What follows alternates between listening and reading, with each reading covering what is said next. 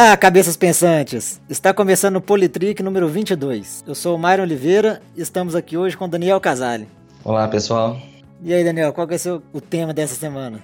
Bom, Mário, essa semana são vários temas, né? Vai comentar várias pequenas notícias aí. A gente vai falar sobre a proposta de julgamento em separado das contas é, de campanha da Dilma, da ex-presidente Dilma e do atual presidente Temer, sobre indulto recebido pelo José Disseu referente às, aos crimes da, do mensalão, a investigação que foi aberta sobre o Aécio Neves e a prisão preventiva do Eduardo Cunha. Beleza, vamos começar então pelas contas, né, que podem ser julgadas separadas né, entre as contas né, de campanha da Dilma e do Temer. Sim. É, o ministro Luiz Fux, né, do STF, ele deu uma declaração falando que né, ele considera possível separar as contas né, da campanha da Dilma e do Temer, né, para ter julgamentos separados no TSE, né. Sim. Já teve o pedido, né, para separação que foi feito por parte do, da defesa do Temer, né. É. E agora estavam aguardando para ver qual que seria o, a resposta, né, do, da justiça sobre essa possibilidade, né.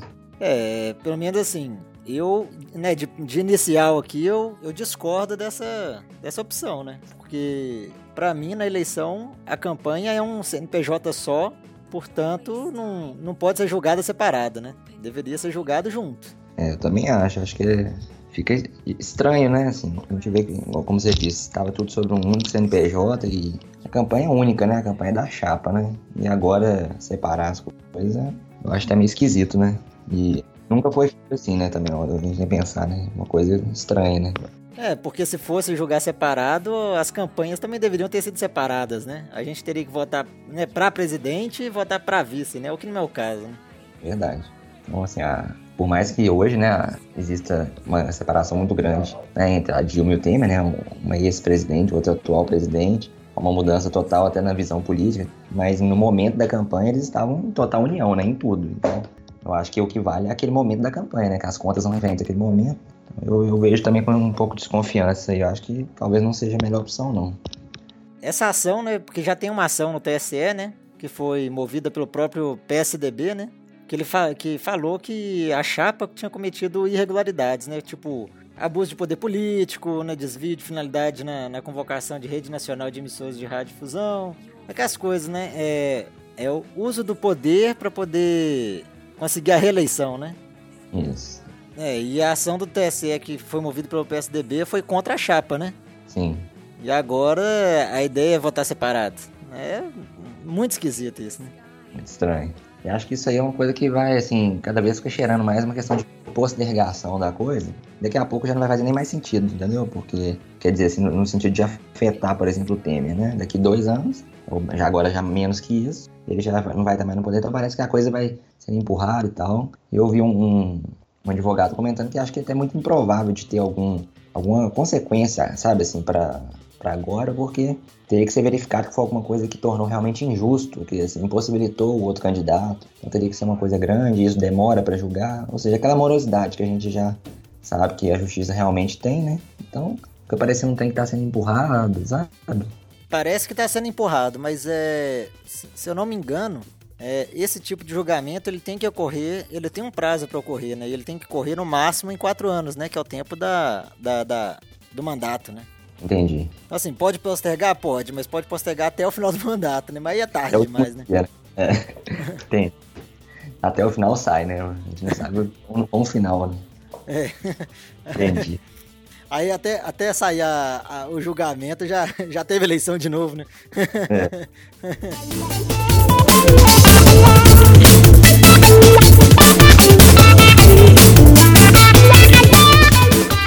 perdão ao, ao José de Sil, né? Pois é. Que também é, um, é tudo ocorre no STF, né? Mas agora foi um outro ministro, né? O Luiz Roberto Barroso. Sim. Ele concedeu um indulto, né? Ao, ao ex-ministro, né? José de Sil para extinguir a pena de 7 anos e 11 meses de reclusão é, referente ao mensalão, né? Que ele estava preso, né? Ele, o Zé de Seu ele chegou a cumprir um ano em reclusão e mais um ano em, em reclusão domiciliar, né? É, coisa, né? É, é em casa, né?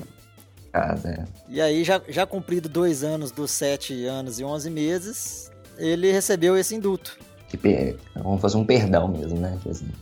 É, é praticamente um perdão, né? não precisa cumprir mais pena nenhuma, né? É, exatamente.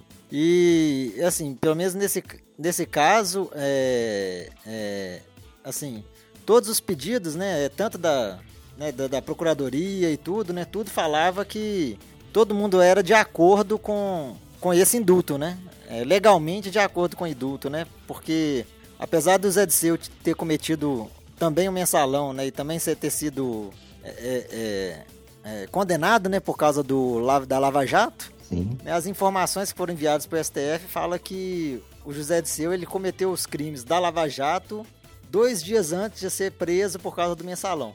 Então ele poderia receber esse indulto, porque se ele tivesse cometido esse crime da Lava Jato é, depois de ter sido preso, né, pelo mensalão, aí ele não poderia receber esse indulto, né? Entendi. Como se já tivesse sido condenado e continuou cometendo crime, né? Isso. Entendi. Mas, mas, como ele cometeu, como ele parou de cometer crime, né, assim, quando ele foi preso, né, foi condenado, então aí não tem problema.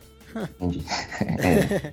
é, mas assim, na própria decisão do ministro, né, assim, assim, todo mundo recomendou o indulto, né? Todo mundo falou que era legal, né? É. E tanto que na decisão do, do ministro, né, Luiz Roberto Barroso, ele mesmo é, escreve, né, ele faz críticas, né, a esse sistema de progressão de regime, né? Sim. Ele, ele né, escreve, né, não com essas palavras, mas é como ele falasse, ó, eu, eu estou concedendo indulto porque é legal e tá tudo de acordo, mas não, é, não deveria ser assim, né? Deveria mudar as regras, né? Sim. Tipo assim, dentro das regras atual eu, eu concordo, mas eu não concordo com as regras, né? É, exatamente. E tá certo, né?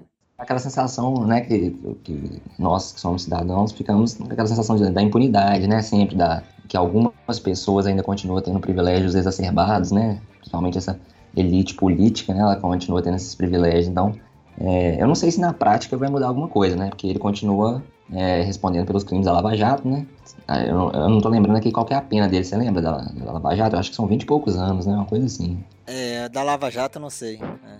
Se isso não acontecer de novo, então assim, na prática ele continuaria preso, né? É, essa questão aí de, né, do indulto, assim, a, a nossa lei é assim, né? Você compra só uma parte da pena e, e já tá liberado, né? Então, assim, é, é um absurdo, né? É um absurdo. Assim, pra, pra que, que existe a pena toda, então, né? Ela é simbólica, né? É, é só simbólico, exatamente. Melhor que já se calculasse assim, uma pena máxima e mínima, entendeu? Já. Não sei quando, quando, quando eu tô falando de bobeira também, né? Não entendo profundamente isso, mas é, fica sempre a sensação, né? Ah, pô, o cara já saiu, né? O cara não vai cumprir. Agora vamos ver como é que vai ser com essa pena da Lava Jato, se ela vai ser levada à frente, né? Também o suficiente. Pelo menos a gente não fica com a sensação total de impunidade, né? O cara foi incriminado em várias pelo menos no caso do José Dirceu, eu acho assim, como ele cumpriu, como ele né, foi condenado por um outro crime, eu acho que esse, nesse outro crime, né, como ele já não é réu primário nessas né, coisas, acho que aí ele já não, não tem mais direito uhum. é, é, desses benefícios na nova pena, né? É. E talvez acabe que na prática dê na mesma, né? É. Pelo tempo, né? Pela idade dele e tal, né? Então... Ah, tem isso também, né? A questão da idade, né? É outra coisa também, né? Bom, é, é uma pena, porque principalmente agora, no momento que a gente está vendo é, mais é, processos né, que estão indo atrás de, de, corrupção e tal, é uma pena a gente ver que também o resultado, às vezes, é, cai nisso aí, né?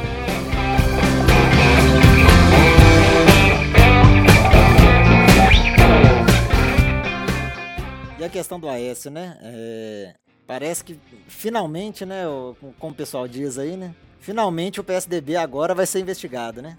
O ministro Gilmar Mendes, né, do STF, ele autorizou a quebra do sigilo do Banco Rural, que é para poder aprofundar né, as investigações né, do, né, do envolvimento do Aécio Neves e não é só o Aécio Neves, né, mas o Aécio Neves e outros políticos, né, como o Clésio Andrade e o Eduardo Paes, né? Uhum. Também tem o deputado Carlos Sampaio, para poder aprofundar as investigações sobre a adulteração nos dados da CPI dos Correios, né? Sim. Que seria aí um, uma forma, não, né, uma maquiagem que foi feita, né, pelo Banco Rural para esconder o, o que foi chamado de mensalão mineiro, né? Sim. Parece que tem um vídeo aí, né, que mostra a retirada de documentos, né? Isso, isso. Acho que foi isso que motivou essa, essa reabertura, né? Então, assim, vamos ver se vai para frente, né, a investigação, né? Tá autorizado, né? Já é algo assim, o pessoal fica pé atrás, por, principalmente por ser o Gilmar Mendes, né? Que é um cara que em todos os casos fechou os processos, falou, não, Aécio, Aécio ninguém brinca. Mas É, isso está aparecendo também em outros casos, né? Que eu vi também as contas é, das prefeituras lá do, do Alckmin, do Serra. Então tem, tem aparecido coisas desses partidos que pareciam estar meio blindados, como o PSDB, estão aparecendo também, né? Então fica sempre aquela, aquele pé atrás, né? Será que eles vão ser investigados mesmo? A gente vamos acompanhar e vamos ver, né? É, a gente sempre torce que a investigação ocorra, né? Porque é. tem que investigar, né? Pra ver se, se tem culpa ou não, né? Exato. Primeira coisa é essa aí, né? Realmente tem investigação mesmo, que ela não seja arquivada né? antes dela acontecer, né? Não quer dizer que as pessoas são culpadas, mas elas têm que ser investigadas seriamente, né? É, o fato de ser investigado não, não quer dizer que a pessoa é culpada, né? Só que tem indícios, né? Exatamente. É, a gente tem que vir andando. Existem alguns que estão ainda mais céticos, e isso vai se aplicar também para o último tema que a gente vai falar do Cunha, de que esses casos são casos isolados que meio que existem só para dar uma legitimidade, sabe? Ah, estamos investigando todo mundo, tá? Mas na verdade, a investigação ainda estaria sobre mais o PT os partidos satélites lá, né? Mas eu acho que sim, por mais que isso seja possível, né? Ainda mais no ambiente político, o ambiente político ele sempre suscita essas ideias de que realmente existem coisas por trás dos panos que a gente não tem noção. Mas também acreditar nisso também muito fortemente, eu acho também que é contraprodutivo, porque a gente tem que acompanhar e ver como vai andar. Se daqui seis meses a gente vê que é, morreu isso aí, não se fala mais desses partidos, aí realmente a gente pode falar, não, realmente alguns partidos têm um, status diferente e não estão sendo muito investigados. Por outro lado, a gente tem também que ter um pouco de, de, de paciência e ver se a coisa vai andar também, né? Senão a gente também fica acreditando só nessas conspirações, né? E eu acho que também não é muito produtivo, minha opinião, né? É, não é muito produtivo ficar acreditando só nas conspirações, né? A gente tem que a gente tem que acreditar também, né? Muito foi falado, né, nesses últimos tempos aí, acreditar nas instituições, né? É. Acreditar que elas podem se investigar, podem né, fazer um, um julgamento mais com lisura, né? É. A gente espera isso, né? Agora, de qualquer forma, o tempo vai, vai dizer, né? Então eu acho que o pior, o pior problema é se precipitar demais, entendeu? Assim, todo mundo que for punido, você fala, ah, tá sendo punido só pra, pra dar um aval que a Lava Jato é isenta. Aí também não sei, né? Vamos ver, ué. Será? Pode ser que ela não seja isenta mesmo, pode ser que ela seja. Então, é, o, te o tempo vai dizer, isso é inevitável, entendeu? A gente vai saber isso aí daqui a um tempo.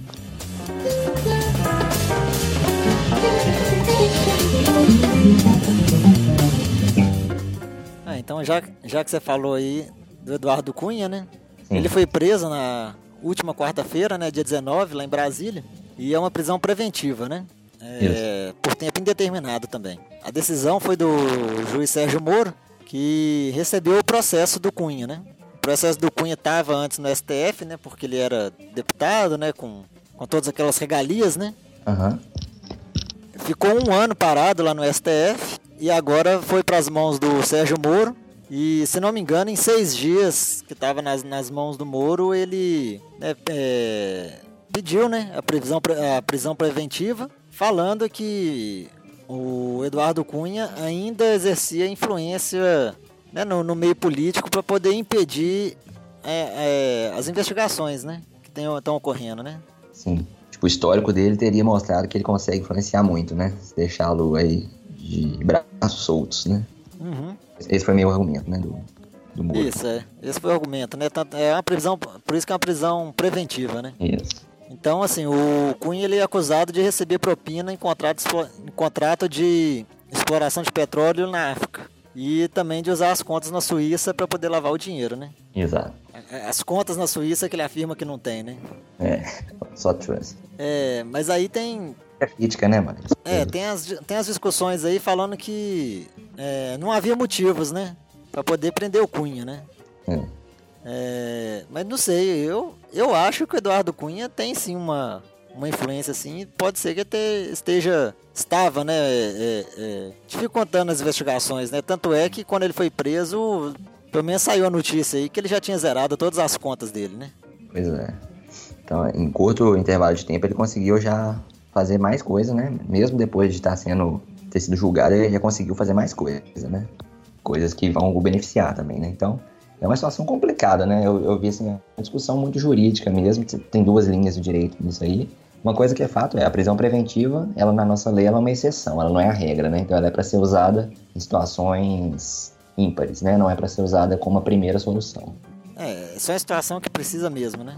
Precisa mesmo. Ela nunca deve ser a regra, deve ser a exceção. Então, quem estava criticando né, essa postura do Moro fez isso no sentido de falar que talvez o Cunha teria que ter feito alguma coisa agora, entendeu? Assim, ah, como tudo isso é como se fosse, ah, o perfil do Cunha indica que ele é capaz de fazer XYZ, não seria suficiente. O Cunha teria que ter feito uma coisa e tá, ter um indício, ah, ele tá, ele tá realmente atrapalhando essa investigação, né?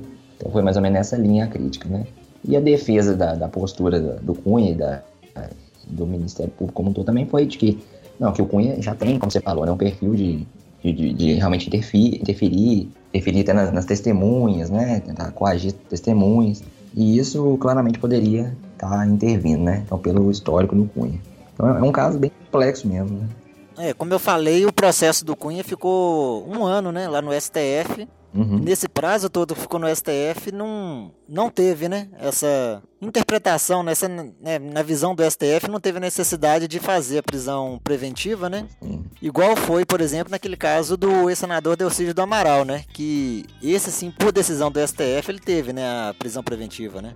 Exato. Quando o cara tem o cargo, ele só pode ser preso em flagrante, né?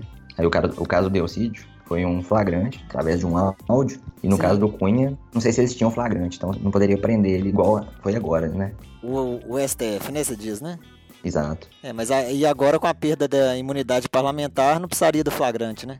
Aí não precisaria. Então, alguns dizem que o Moro fez o que queriam fazer desde sempre, mas não podiam, né? Uhum. Seria uma forma de justificar isso, né? Não que se fazendo uma coisa é, antecipada, na verdade é uma coisa que já queria se fazer, né? Mas não podia se fazer porque é a forma que a lei lida com quem tem um cargo, né? Tem imunidade.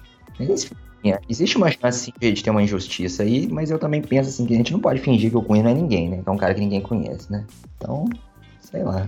É assim, tanto é que, inclusive, eu tava em Brasília, né? Ele não tava nem no é. Rio de Janeiro, que, que é a, a residência dele, né? É mesmo? Isso eu nem sabia. Foi, ele foi preso em Brasília, ele não foi preso no Rio. Ah, tá. É, e, a, e, a, e a residência dele e tudo é lá no Rio, né? Ele mora é. lá no Rio. É. Então, assim, pode é um, ser, é um pode ser que ele tava em Brasília, assim, já, né, com algumas conversas, alguma coisa, né? Uhum. Vai muito assim, né, de, de suposições e interpretações, né, nesse caso, é. né? Uma coisa da parte subjetiva do direito mesmo, não tem uma regra absoluta, né? Tanto que você pode ver, tipo assim, essa, essa crítica que a Lava Jato tá recebendo do Cunha é a mesma que recebeu de outras prisões preventivas, né? Agora, eu, por exemplo, das maiores que eu vi, por exemplo, a do Lula, do, é, o Lula não foi preso preventivo. é, não, foi. É, desculpa, é. É porque é a mesma coisa da, assim, da categoria de, de ter, por exemplo. É, to, todos aqueles empresários que foram, né? O Marcelo Odebrecht, o Léo Pinheiro. Eu digo assim, até das ações coercivas também, sabe? Uhum. Coercitivo. Tiveram? É a mesma ideia, né? O Lava Jato tá se antecipando onde não tem tanto perigo. Tipo isso, sabe? Mas nesse caso, é um caso que o cara tem realmente um histórico muito forte, né? Então, de, de, de realmente tá podendo fazer alguma coisa. Não sei. O que um outro juiz colocou é um aspecto a se pensar que isso pode gerar um, um novo paradigma nas investigações criminais, que as pessoas começam sempre a prender preventivamente pelas possibilidades, não pelas evidências do momento, né? Então, tipo assim, esse cara, esse cara no passado fez muita merda, então tem tudo para prendê-lo, né? Que é uma, vamos dizer, uma certa forma de preconceito, né? Mas ao mesmo tempo não é, né? Porque você também tem uma bagagem do cara. Então é, é muito subjetivo mesmo, né? Eu acho que é uma coisa que é caso a caso, e nesse caso, assim, eu não sei se é porque a gente já não tem muita simpatia com o Cunha, eu fico com a impressão que foi a melhor opção, entendeu? É, assim, pelo menos é que negócio, a gente tá julgando, não tem como, né? A gente tem que julgar, né? Mas na minha visão também, no caso do Cunha, a melhor opção era essa. Eu acho que ele exerce ainda muita influência, sim. É. Talvez seria, seria mais danoso para a sociedade como um todo deixá-lo, né? É, mas aí, aí vai, é, aí no, né, pelo menos aqui no nosso caso aqui, é interpretação pessoal, né? A gente não tem o processo, é, a claro. gente não, não sabe como é que ele tá atuando, aí é só é a nossa visão. suposição nossa mesmo, né? Isso. Sempre limitada pelo que a gente tem de informação aí, que a gente sabe que nem é tudo também. Mas é mais ou menos por aí, né? E muitos falou também que isso daí seria o, a desculpa usada para poder prender o Lula, né? É, é que tende a dar legitimidade pro processo, né? Falar, Isso, né? Porque muito se falou, né? Como é que pode deixar. É, como é que pode querer prender o Lula com o Cunha solto por aí, né? E agora com o Cunha preso seria a justificativa, não a justificativa, né? Mas o, o passo dado para poder prender o Lula depois, né?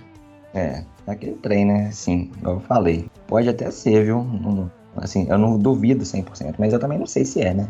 Eu acho que de supor que, que, que, houvesse um plano contra o Lula, como geralmente fala, era o passo a ser dado mesmo, né? Nós vamos construir a casinha aqui e tal. Mas não sei se é também, né? Aí eu, eu tô com você, assim. Eu prefiro, eu prefiro acreditar é, na não existência da conspiração, sabe? Uhum. É, eu, eu acho melhor viver acreditando assim do que ficar É, sempre preocupado que é tudo né, uma conspiração que está sendo feita, né? É. Tipo assim, a gente sempre tem que salvar um- uma pontinha ali de, de probabilidade que tá Sim, tendo, né? Pra sim, gente não sim. ficar preparado, né? Assim, senão a gente também nunca pegaria uma conspiração. Mas viver acreditando que você não tá vendo, velho, é, é delírio, né? Você vai ficar o tempo não, então tem alguém tramando contra mim. Ah, então tem alguém. Você vive uma vida muito, eu diria assim, muito irreal. eu também sempre deixo o pezinho atrás, por quê? Porque política, né? E política é realmente é onde a conspiração pode acontecer mesmo, né? Então, assim, agora, por exemplo, um caso desse como o Lula. Se o Lula tiver que ser preso, ele vai ter que ser preso é, com justificativas criminais, entendeu? Então, não é só porque o Cunha foi preso que o, Cunha- o Lula pode ser preso, né? O Lula tem que ser preso com as suas próprias justificativas, entendeu? Se a gente É, visse o Lula sendo preso sem que as provas aparecessem, aí você começa a ter indícios de que tem uma conspiração. Mas se começar a aparecer provas, materiais, prender o Lula, aí não faz sentido de falar de conspiração, entendeu? Exatamente, porque assim, para prender o Lula agora, ou ele teria que estar atrapalhando as investigações, né? Teria que ter provas disso. É. Ou, ou teria que ser em algo flagrante, né? Ele taria, teria que cometer um crime e ser pego. Ou então ser preso, ou então ser condenado, né? Já ser julgado e condenado, né? Não teria outro motivo para poder prender o Lula, Teria. né? Exatamente. Qualquer caso que fugisse dessas três hipóteses, aí sim a gente começa a falar, opa, tá, tem alguma coisa esquisita aí, né? Exatamente. Então tem que ter muita calma nessa hora, né? A gente, a gente sabe que o meio político é muito cheio das, das conspirações mesmo. Acho que a política, ela suscita a ideia de, de ter coisa, né, secreta, conversa aqui, conversa ali e tal. Mas assim, a gente ainda pode acompanhar essas evidências materiais, essas coisas. A gente ainda pode, é, como população, checar se realmente existe, né, é, alguma coisa desse tipo, né? Então eu acho que é, temos que ter também a mente aberta para as duas hipóteses, mas sem acreditar muito firmemente na, nessas coisas que a gente ainda não, não está vendo de concreto, né? Senão vira um paradigma, sabe? Tudo que acontece no Brasil vai ser isso aí. E aí fica difícil interpretar qualquer coisa, né? Você já fica comprometido a priori com, com uma visão, entendeu? E os fatos não vão te ajudar a mudar nada. E aí virou uma forma de, de dogma, né? Assim, de, de ver a política como funciona só de um jeito e absolutamente. E não é tão simples assim, né?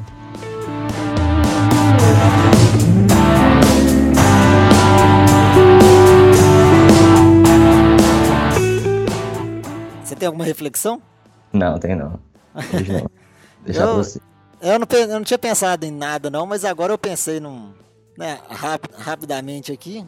Nem foi com essa intenção não, mas é porque veio à minha cabeça, porque eu acabei de ler agora aquele livro é, 1889 do Laurentino Gomes, Hum, que conta é, é, conta sobre o ano, né, de 1889, né? Ele conta a proclamação da República nossa, né? certo. como, como que era ali na época, o que estava ocorrendo, né? É um livro histórico, né? Feito por um, um jornalista, né? Ele não é historiador, né? Ele é um jornalista. Certo. Eu achei muito interessante, acho que vale a pena dar uma, dar uma leitura para entender como é que era na, na época, né, da proclamação da República e por que, que nós chegamos aí até hoje, sabe? Entendi. Legal. É, é tudo, assim, você vê como que ocorreu a, a, a proclamação da República, você vê que é, interferiu muito na, em, como que nós estamos aí at- ou até hoje. Modelo de país, assim. Só pra você ter uma ideia, quando foi proclamada a República, foi prometido que iria ter um, um plebiscito para a população decidir se queria a República ou a monarquia, né? Aham. É, o ple- o plebiscito ocorreu 90 anos depois, né? Um pouco atrasado, né? 100 anos depois, né? Não sei quanto tempo depois, né? Mas assim, uns 90 anos depois. Pois é. Então, só pra ter uma ideia, né? É o que dizem, né? Que foi o único local que houve, assim, vamos dizer, a, a independência, desde a independência do Brasil, né? A revolução e a, vamos dizer, a libertação do, do- de quem nos colonizou, sem nenhuma violência, né? Ao mesmo tempo que não teve uma guerra, assim, gigante. não teve alguma violência, mas não teve uma guerra. Teve uma de- guerra civil mesmo, né? É, e, e isso ao mesmo tempo acarretou que não houve participação popular também, né? Então foi uma coisa quase um combinado. O imperador continuou sendo português e tal. Então a nossa história é meio marcada pela pouca participação popular, né? A gente- acho que agora que a, a população começa a ver a- seu papel, né? Então nosso país tem um histórico muito defasado nisso e o que você está contando é exatamente mais um exemplo, né? É, mas é, é isso mesmo. Todo, tudo que a gente passou foi não, não foi feito com apelo popular, né? Foi né, um, um grupo, né, uma classe que decidiu e pronto, né? E, É. e aí a população foi, né? É, Realmente, tá. agora que parece que, que as coisas estão mudando. É, tomara, né? Vamos ver se a gente segue assim, que é o que eu acho, é uma, uma das coisas que a gente precisa, né? Exatamente. Legal, hein? Beleza. Valeu então. É, semana que vem a gente tá de volta então. Falou, um abraço. Abraço.